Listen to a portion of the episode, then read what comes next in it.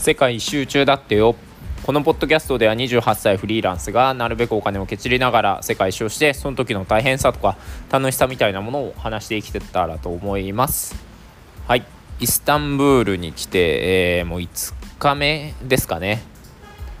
あのー、まあね、えー、観光はねちょっとなかなかできなかったと。インド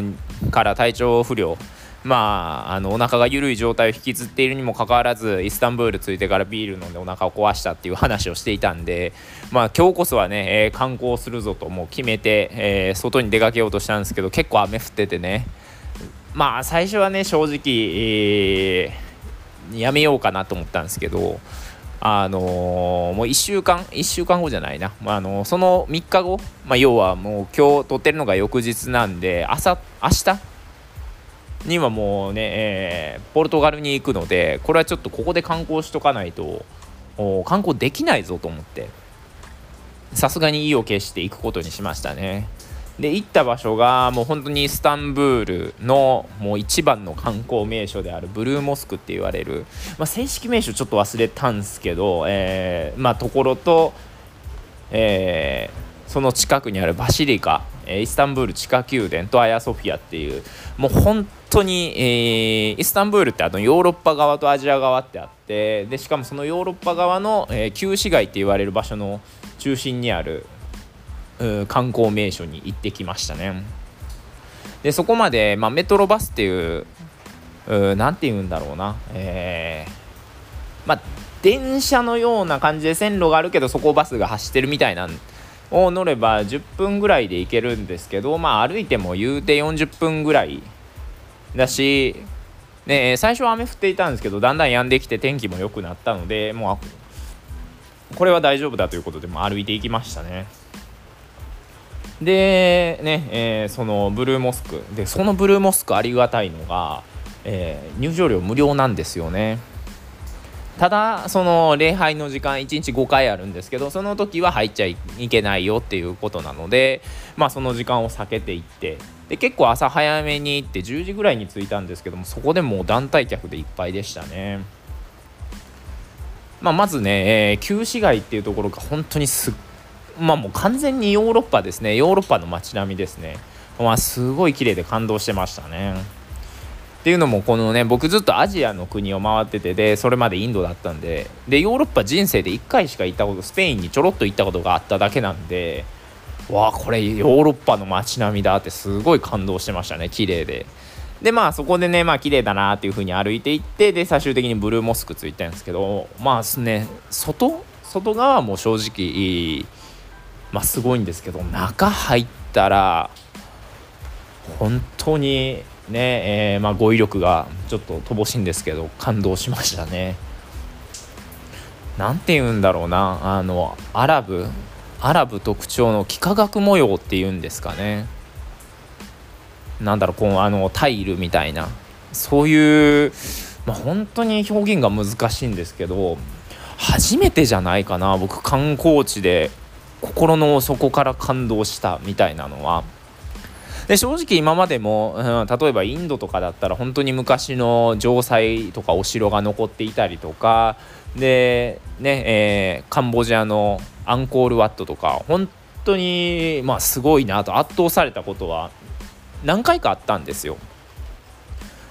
まあ、でも結構その奥の有名な観光地行った時もなんかその観光地に対してなんだろうな感動するよりもなんかこう人がいっぱいででしかもみんなこう楽しく写真撮り合ってていいなというかなんか寂しいなみたいなそういう気持ちの方がどっちかっていうと先行していたんですよね。なんでこうだんだんだんだんこう観光地にもう一部なんだろうな観光名所みたいな場所に行くのが正直億劫になっていたみたいな気持ちもあったんですよ。まあどうせなんだろううんあ写真で見た通りだわとかえー、みんな写真撮ってて楽しそうでいいなみたいなっていうなんかひねくれた考えだったんですけど、まあ、もちろん人はもうすっごい大勢いたんですけどなんかそういう人が全然気にならないぐらい中が本当に美しかったですね。もしかしたらなんかなんだろうな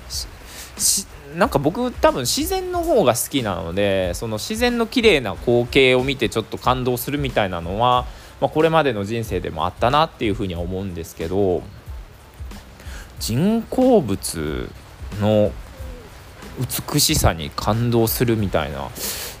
まあねえ別に映画とかも人工物なんですけど観光名所のなんだろう人工物の美しさに感動するみたいなのは本当に人生で初めてじゃないかなっていう。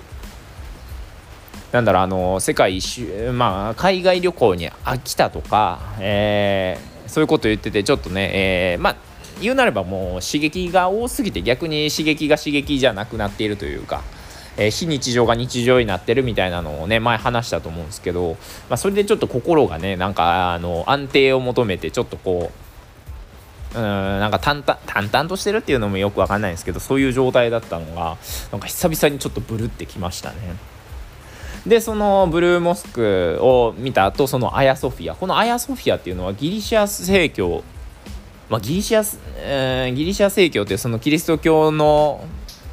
キリスト教とはまた完全に別なのかそのうちの一つの派閥なのかよくわからないんですけどね、えまあ、ロシア正教とかもありますし。として、えー、300年代に作られたものが、えー、一度回収されてあのまあそのね、えー、何帝国だったか忘れない。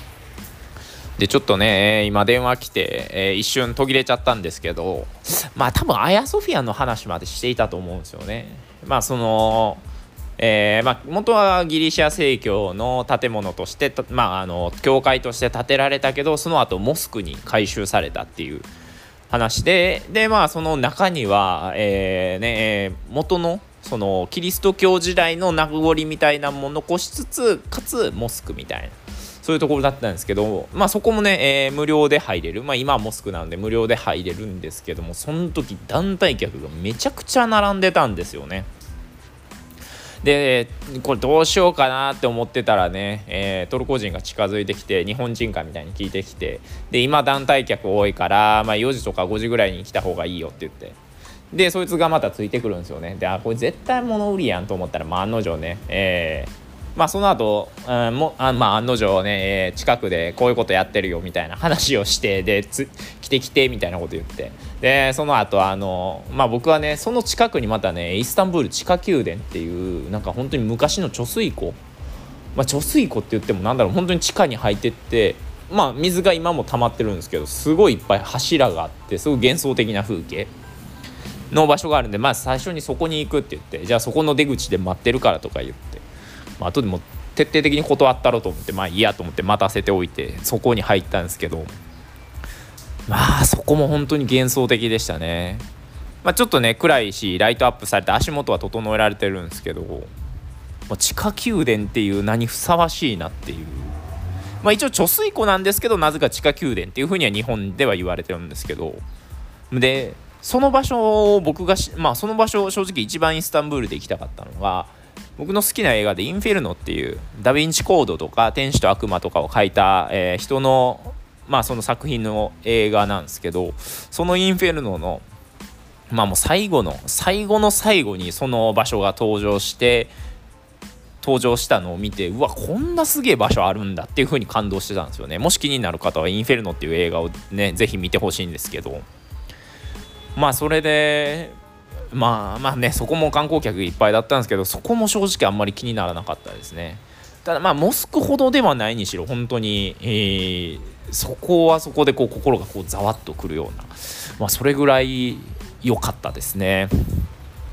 でまあそこを見終えて出口出てると案の定待っててよっしゃ行こうかって言ってで俺は行くって言ってないし絶対買わんみたいな。だからお互い時間の無駄って言ったらもうめちゃくちゃ不機嫌になってどっか行きましたね。本当に日本人かって言って近づいてくるやつの態度の悪さはもう100%異常ですね。でまあまあそれでね、えー、いい観光できたわっていうふうに思ってて。で近くにね他にもね観光名所あるんですよ。まあ、っていうのもねその場所自体が、えーまあ、もう世界遺産に登録されているんですよね。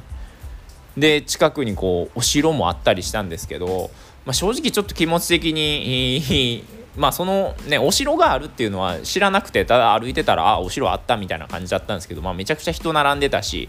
まあもういいかなっていう気持ちになっちゃってた。んでなんかどっちかっていうとこう近く行ったらあどうやら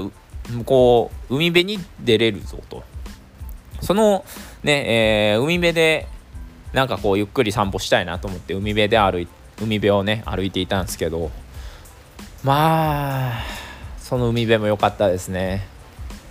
なんかああっち側がアジア側かと。で今僕がいるのはヨーロッパ側かと。あこれがなんかえー、東なんだろうヨーロッパとアジアの中間地点と言われるイスタンブールかみたいなことをね考えながら、えー、歩いていましたね。で宿に戻ったまあ10時ぐらいに宿を出てで戻ってきたのが14時ぐらいだったかな。でまあその後は、えー、もう宿で寝てでねいつもの恒例になってるまあまあ恒例というかまあ、宿に行ったら大体僕そのね、えー、なんだろう屋上のところに、まあ、屋上の共用スペース行って誰かいないかなって探すんですけどそこにスコットランド人がいてで、まあ、そいつと結構ずっと喋ってましたね。でそのスコットランド人が言ってたのが、まあ、近くに何だろう温泉みたいな場所があってしかもその温泉みたいな場所でなんかこうゴリゴリのおっさんがなんかこうあなん赤すりみたいなのをしてくれると。でね古くなった皮膚がこうベリって取れてめちゃくちゃ良かったよみたいなっていう話をしていてああもうそれもねえー、気になるからぜひ行きたいなとは思うんですけど今日があまりにも雨降ってるし明日はアジアアジア側に行きたいなっていうのがあるんでなかなか悩ましいですね。傘を持って行けるっちゃいけるんですけど傘を持って長距離歩きたくねえなっていうのもあるし傘がバックパックのね、えー、もう奥底に多分しまってあると思うんで取り出すのもめんどくさいしその後乾かすのもめんどくせえなと思っちゃうんですけどちょっとね、えー、どうやらやることなさそうな感じなのだし今屋上にいても正直めちゃくちゃ寒いんでで今ありがたいありがたいことではないんですけど。まあ、えー、素晴らしいことに宿の w i f i がね非常に悪いのでこれはもしかしたら外に行けという神の啓示かなと思って行くことにしました。はい今から行ってきます。またねその宿がどんな場所だったのかとかそういう話は、えー、明日できればと思います。ではさよなら。